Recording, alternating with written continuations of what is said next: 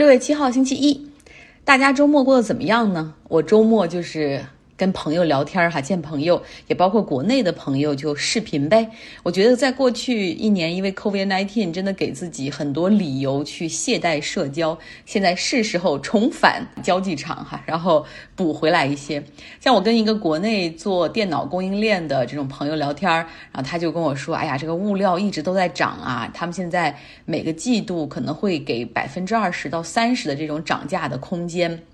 然后也会允许供应商去每个季度报一次他们的成本，就是物料上涨，然后也可以给他们去调整一下价格。所以这种大的供应商还好，就是他们的一些成本的上涨会被覆盖掉。但惨就惨在这些大供应商下面，他们的零部件的一些代工厂，那真的属于产业链的末端哈，就是完全很难有机会吃到调价的这一部分的利润，所以可能他们会比较惨一点。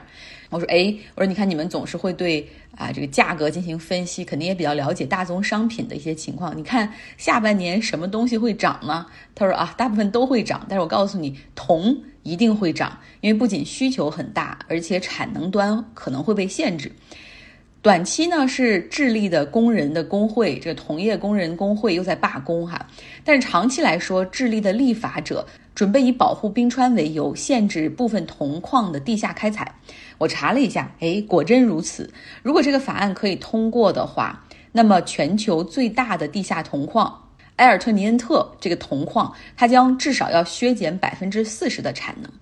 我看到高盛他们发的研报上这样评论铜哈，是说现在全球都处于一个货币宽松政策的这种，就是流动性太好了哈，然后市场可能会过热，所以通胀一定会走高。那么如果有人希望在资产上做一些投资进行保值增值的话，如果你觉得黄金可能已经很高了，那可以看看铜。德意志银行的研报中也是预计说铜中期的价格可能再会涨一个百分之十七左右，有零有整。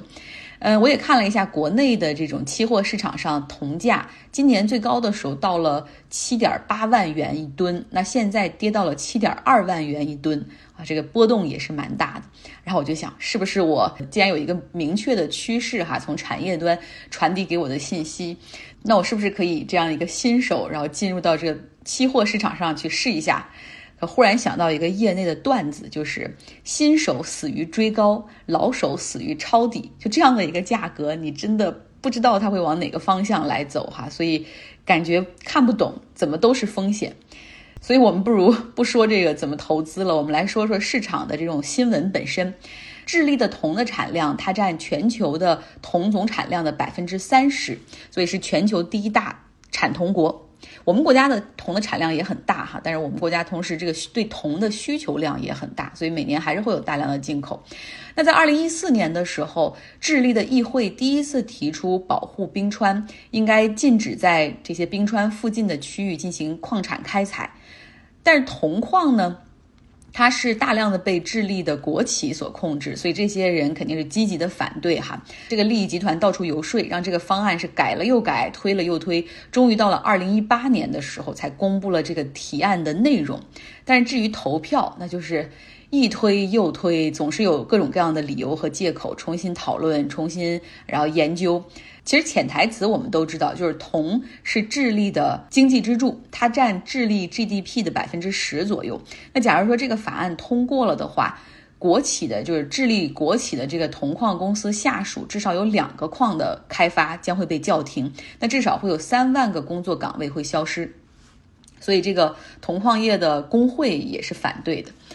但政府方面呢，好像还有包括议会哈，其实也还是要继续推进对冰川的保护，因为现在在气候变化，然后整个气温升高的一个环境之下，智利的冰川和山顶的积雪融化的速度比预期的还要快。那智利又大概有一千九百万人，他们的饮用水都是要靠这些冰川和融雪，所以从保护生态环境来说，保护未来水资源的可持续发展来说，也不能够不管哈。所以我们看到，就是智利的这种政客们，其实又来来回回的想推进吧，但是又不是真的想推进一样。智利的矿业部的副部长最近又出来说了哈，说我们一定要推进啊，这个是刻不容缓。但是我们现在应该先来讨论一下，如何就是给这个冰川定义。究竟什么样的冰川可以属于我们这个立法保护的范围，对吧？我们应该区分一下什么是冰川，什么是冰原，什么是冻土，在智利的地图上做一个明确的划分，然后让我们的这个法案的可实施的范围啊更加清晰一点。所以你感觉把这个问题又重新拉回到原点，不知道会怎么样？智利的新闻也是说，哎，会有投票，但是不知道什么时候能投，说是几周之内哈，但是也很难说是否会再被推迟。毫无疑问，这个立法的能否通过，影响铜价走势的一个重要因素之一。所以你可以预见，大的一些金融机构、对冲基金，他们肯定时刻的去盯着哈，然后或者是在地面上可能都派了人去去打探，一定会早于媒体得到一些第一手的信息。比如说，可以从这个议会的他们这种对政客的了解，以及这种统票上面。啊，或者直接从这种 lobbying 公司里面去买一些数据，就知道能够预判这个能否通过，还是会被继续推迟，提前布局市场。所以你这个这个时候就会发现，真的信息就是金钱。来一条医药方面的新闻，说说阿兹海默症。那么数据显示，美国就有五百六十万人患有阿兹海默症，全球大概有四千多万人是患有阿兹海默症的。这是一种神经退化的疾病，呃，我们可以简单说是这种痴呆症哈。但是痴呆症又不都是由这个阿兹海默导致的，那大概百分之七十是由阿兹海默导致的。简单的来说，阿兹海默的原理就是一种纤维淀粉类的蛋白质，然后他们就开始在这个像斑一样哈，在大脑中呃开始去覆盖吞噬大脑中的一些组织和神经，所以导致原有的这种神经元的传输系统被。瓦解，你看到患有阿兹海默的人会失去记忆，脾气可能会变得很暴躁，直到最后丧失活动和行为能力。就是这个病是很很折磨这病患本身以及家属的。虽然科学家们大概在九十年代初左右就开始了解阿兹海默症的一个机理，但是究竟它是怎么导致的，然后以及如何能够治疗哈，去切断，这始终没有被攻克。目前呢，美国只有五种药物是用来缓解认知退化的，而这个缓解呢是只有几个月的有效时间，不是那种根本性的药物，所以非常多的企业都希望能够在这个阿兹海默症上面有所攻克哈，但是往往到了第三阶段临床实验的时候就会折掉。那导致在过去十七年里面，美国的食品药品监督局 FDA 没有批准过任何一种对抗阿兹海默的药物。那现在呢，一款被寄予厚望的药物哈，Aducanumab 这个药物的申请材料就放在了 FDA 审批委员会的桌上。哦，对，在这儿要稍微感谢一下，就是我有的时候读音读不对的时候，经常会有朋友然后在留言里面去帮我指正哈，非常感谢。比如说这个芝加哥，我以前说成了 Chicago。呃，其实应该是 Chicago，感谢指正。然后另外前两天说那个网上的那种火热的热图或者被散户热门股，我说的是 Mimi，其实应该是 Meme，所以感谢感谢大家的指正。OK，说回到这个新闻本身哈，但能否批准这个药物的上市存在着巨大的争议。这款药物呢，号称是第一款可以有效的阻止或者是去除淀粉蛋白去覆盖大脑的，就是说它不是延缓，而是可以阻止。那家属和病患其实都很期待，那当然还很期待的就是这个研发的药企哈博健以及他们的一些合作伙伴。如果这款药物可以成功批准上市的话，他们一定是名利双收哈。你可以想象，这个利润是这个公司的利润一定是数十倍、数百倍的增长。但是呢，在阿兹海默领域研究的这些很多专家大拿以及 FDA 独立委员会中，有很多很多反对的声音。反对的原因哈有两点，第一个就是临床的数据实在太糟糕了，就是有效率打上大大的问号。第二个原因就是副作用还可能很大，就是不一定好使，但是可能还会有很糟糕的副作用。南加州大学的阿兹海默研究所的主任，他就参与了这个临床实验的协助。他给出的结论就是说，不能够批准，因为有效率太低，不能够真实的去就是满足病患的要求。那其他的反对声音，有人就是说，如果要是 FDA 批准这款药的话，那实际上就是降低了整个阿兹海默药物研发的成功的标准，对整个行业的药物研发都非常的不利。因为你想，目前可能还有两三款药在三期临床的时候，如果这一款药率先批准了，他们的数据其实又不是很好的情况下，那另外几家他们也为了去抢这个上市的时间，对吧？就可能会在有一些地方会做一些妥协，这是整个医疗界不愿意看到的事情，可能还会导致 FDA 整个药物审批的流程就是变松，糟糕的先例。博健的这款 Aducanumab 这款药物的三期临床，它当时做了两个。不仅都没有彻底完成，而且数据还有冲突。一个呢显示就是用高一点的剂量可以有效的去降低认知退化，而另一个临床则显示说剂量大小和结果完全无关。那对此，博健这家公司表示说。啊，考虑到对抗阿兹海默、拯救病人和他们这个就是家属的这种重要性，大家不要再纠结于这种细枝末节了。只要有一组比较好的数据，再加上一些相对小规模的安全测试，降低蛋白质形成的测试，完全就可以证明我们这款药物的有效性啊！请尽快批准。其实呢，FDA 也给过一些没有治疗药物的疾病，就上面开出过这样的先例哈，所以博健就希望利用过去的一些这种例子去说服他们。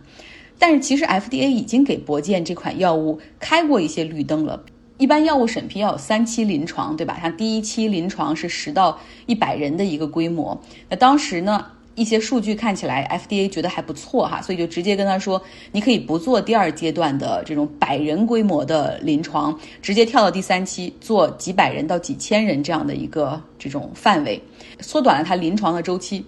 后来博健又决定说，那我就做两个三期临床，一组是大概一千六百多个患者，在这个过程中是有一个第三方的就数据监控机构，他会定期的去看这个数据。到二零一九年三月的时候，他们就。发现说这个数据其实非常糟糕了，然后就把这个消息给公布出来了，就是没必要再继续做下去了。其实有百分之三十七的临床实验是半途而废的，病人并没有完成真正应该有的治疗周期。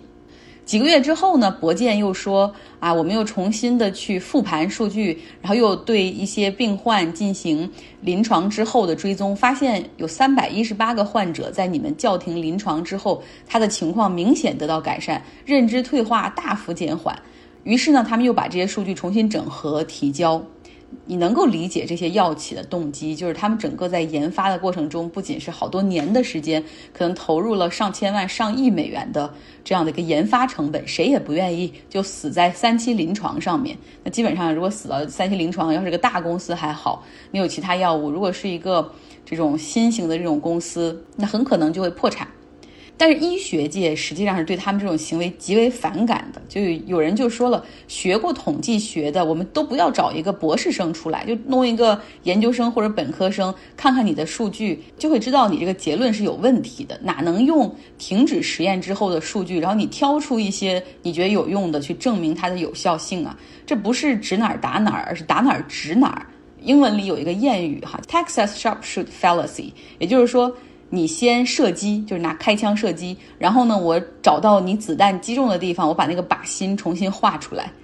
也有一些医学家是支持的哈，但是很少数。他们的观点就是说，既然是有一些作用的，那就聊胜于无吧。对，对于很多病患来说，都愿意尝试一下，给绝望中的家庭一个机会吧。但是反对方又马上指出说，不行，这个副作用很大。看到一些病例是大脑膨胀导致脑出血，而且轻者也会有头疼、头晕、恶心等症状。所以到底会不会获批呢？我们也会给大家持续关注这个新闻。周末还有一个商业大新闻，说一句吧，就是 G 七财长峰会他们达成了一个一致哈，对于税务方面的，就是别管这个企业总部在哪里，每一个国家对于跨国公司征税至少都应该在百分之十五以上。其实这就避免了这个发达经济体这七个国家之间去搞税务竞赛，吸引企业总部所在。比如说，我们知道，假如说美国它过一段时间很可能会加税嘛，企业税，那加了以后，那英国完全可以说，我我现在这边降企业税，我降到百分之十五，你们可以来我这儿弄总部哈，因为你现在反正远程啊，也也不成问题。所以不搞这种税务竞赛了，大家啊都是希望能够提高点税收嘛，对吧？另外一个条款加进去的就是说，针对互联网的这些跨国公司，像亚马逊、Facebook、谷歌、抖音这些，他们完全可以远程。比如说，我可以一个员工都不在意大利，因为我的网络可以轻松的提供这种跨境的服务。对，然后我可以赚取来自于这个市场的广告利润，而所有的这些钱的交易入账，完全不会为这个市场的税务体系所知所体现，所以就轻松实现了避税。比如说在欧盟，那你可以设一个总部吧，我可以设一个总部啊，我是个有责任的企业，但我可以选择在那些比较税低的国家，像卢森堡、爱尔兰，这都百分之十几的税。我然后你看过去，像谷歌、苹果，他们都已经被这个欧盟的监管机构质疑，就是说你们其实在利用这种规则的漏洞去去避税。那么现在呢，这个 G 七所达成的这个协议也被称为说是在全球互联网的一个时代，要 right corporation 就正确的企业，right place pay the right tax，在正确的市场交正确的税。那么 G 七财长还会把这个协议继续向外扩大，争取呢会向这个 G 二零的财长们进行推销哈，然后希望大家也可以签署。OK，今天节目的结尾，我来分享一下周末我们读书会的一些内容，很有趣哈。我们其实读书会最有魅力的地方，就是我们会在看书的过程中提出一些延伸的问题，然后带着问题大家再去整理归纳，然后在读书会中再进行分享。你真的可以看到每一个人有不同的角度。日本的文化一直讲究的是服从哈，所以这个时候他们忽然之间发现，哎，这个王阳明这阳明学很有用，可以在日本进行改造，然后就为这个明治维新里面的很多人所我所推崇哈，像这个明治维新里面的西乡隆盛和伊藤博文，他们都是这种所谓这个阳明学的。忠实的这种粉丝，然后日本的那个海军总司令，当然就是日俄战争的功臣东乡平八郎，更是恨不得把这个什么一生扬名刻在自己的身上，像精忠报国一样。有没有人对这个阳明学或者王阳明儒学发展到他这儿发生什么变化，包括为什么在日本受欢迎这个问题有研究吗？我首先觉得王阳明这个人蛮有趣的，他出身书香门第嘛，他爸爸是后来考了状元的，然后他也是。后来考了几次，他很有才华，当然是是肯定是很有才华的一个人。考了几次没有考中，嗯，也有说就是他是因为才华遭人嫉妒，所以受到了打压而没有考中。没有中以后被人耻笑，他回应说：“如以不得地为耻，吾以不得地动心为耻。”你觉得没有考中是一件羞耻的事情？我觉得没有考中。只要我的心不为所动，只要我不觉得它是羞耻的事情，它就不是羞耻的事情。我觉得他的回应也很有意思，他是个我感觉蛮自洽的人，放荡不羁爱自由，也不是很很有约束的。在那个年代，不知道算不算是蛮奇葩的，在在所有的这种就是很。那个那个叫什么科举制度里面，然后后来他也确实是在官场没有混好，被贬啦什么的。我觉得官场可能也不是很适合他这个人，而且他后面发展出来的他的心学啊什么的，也都是被贬之后想出来的东西，反而是离开官场让他有了有了更好的发挥的空间。日本对他的阳明学的接受，主要是时代上的需要，他的学说。正好迎合了当时就是明治维新改革进行到要全盘西化走走到一个极端的时候，呃，有人想要把日本拉回到提倡它的民族性啊，嗯，历史从历史的嗯这个角度，就是不要走到那个西化的极端的那一面去，所以把这个阳明学去发扬了。但是其实他们呃只是为了他们自己的目的。提了一些阳明学上的口号，其实并不是真正的一定要说日本阳明学嘛，就是它是另外一个东西了。他们是打着推行阳明学的幌子，其实是没有，只是在在执行一个皮毛，不是在真正的就是去研究它的这个学问到底是执行的是什么，是什么意思，也跟他们之前的这种拿来主义是有点相似的，只是取呃为他们能为他们所用的部分。孙中山曾经说过，他也是蛮对阳明学有研究的一个人。他就曾经说过：“日本之维新，皆成于行之而不知其道者，与阳明知行合一之说，实丰满有不相及。”但是日本人确实很推崇他们，我也不知道为什么，就是他们把它变了之后，他们自己又又很推崇这个这个他们自己变质了以后的这个阳明学。在绍兴的王阳明的墓，其实是文革的时候遭到破坏，后来是日本人集资重修的，看出他们追溯到源头又很敬重王阳明这个人。在看明朝那些事的时候，看到了整个王阳明的一个人生轨迹吧，我就觉得他是非常厉害厉害的一个神人。我觉得小优讲的非常非常的好，我就是想推崇一下王阳明，我觉得他真的非常厉害，文武兼修。他在那个十几岁的时候吧，他那时候他觉得他觉得读书救不了天下，然后他觉得他要去边境，然后去。呃，打仗，然后他开始练弓箭，他还真的跑去了边疆去参从军，然后打了一年多，然后才回来。我觉得他就是有那种想做就做，他的执行能力非常的高。然后小刘刚刚那时候说到他不适合官场，我也觉得，因为他整一个呃人生的轨迹下来，就是说他在中央的时候他是无法发挥他的，然后他反倒是到了地方政府，然后让他自由发挥的时候，他可以。呃，龙场悟道，悟出他的那个整一个心学，然后还能就是格物致知啊，然后能引用他的整一个学说，然后去实操，然后去打败当时的一个造反的那个王爷。他的整个心学，他的实际上就是知行合一嘛。他其实很重要的一个地方就是说，他的理论是能实践的，能落地的。我觉得这个可能是当时日本人觉得可能是需要这样一个东西。现在大家都在说工匠精神嘛，就是传自于呃来自于日本嘛。之前我大概查了一下关于王阳明，就是呃日本的那个呃稻盛和夫嘛，他是蛮推崇王阳明的，然后他也推崇了就是呃一种工匠精神。但我我不知道是不是工匠精神也是来自于王阳明的，可能就是那种格物的精神吧。就是王阳明不是动不动就。格物嘛，然后一隔隔上几天，隔到自己都病倒了，隔到自己都忘了自己该结婚入洞房了，是不是这种说格物精神就是就是这种所谓工匠精神的源头啊？不知道啊，开玩笑。当然，我我我也查了一点，其实我对王阳明也非常的不了解，然后就是发现就是原来的儒学好像强调的是忠诚，对吧？你就要忠诚，然后不要以下克上，你要忠于你的领主等等。但是王阳明的学说里强调良知，就是说你想的可能就是对的，可能就会对这个国家有利。所以这些明智的这种寡头们觉得，哎，这个可以用。你看我们倒木的时候，我们所以以下克上，对吧？我们给自己的这种行为加上了一层啊，好像道德的外衣，对吧？我的良知也很重要，我要救这个国家也很重要。好了，非常感谢大家，希望您有一个愉快的周一。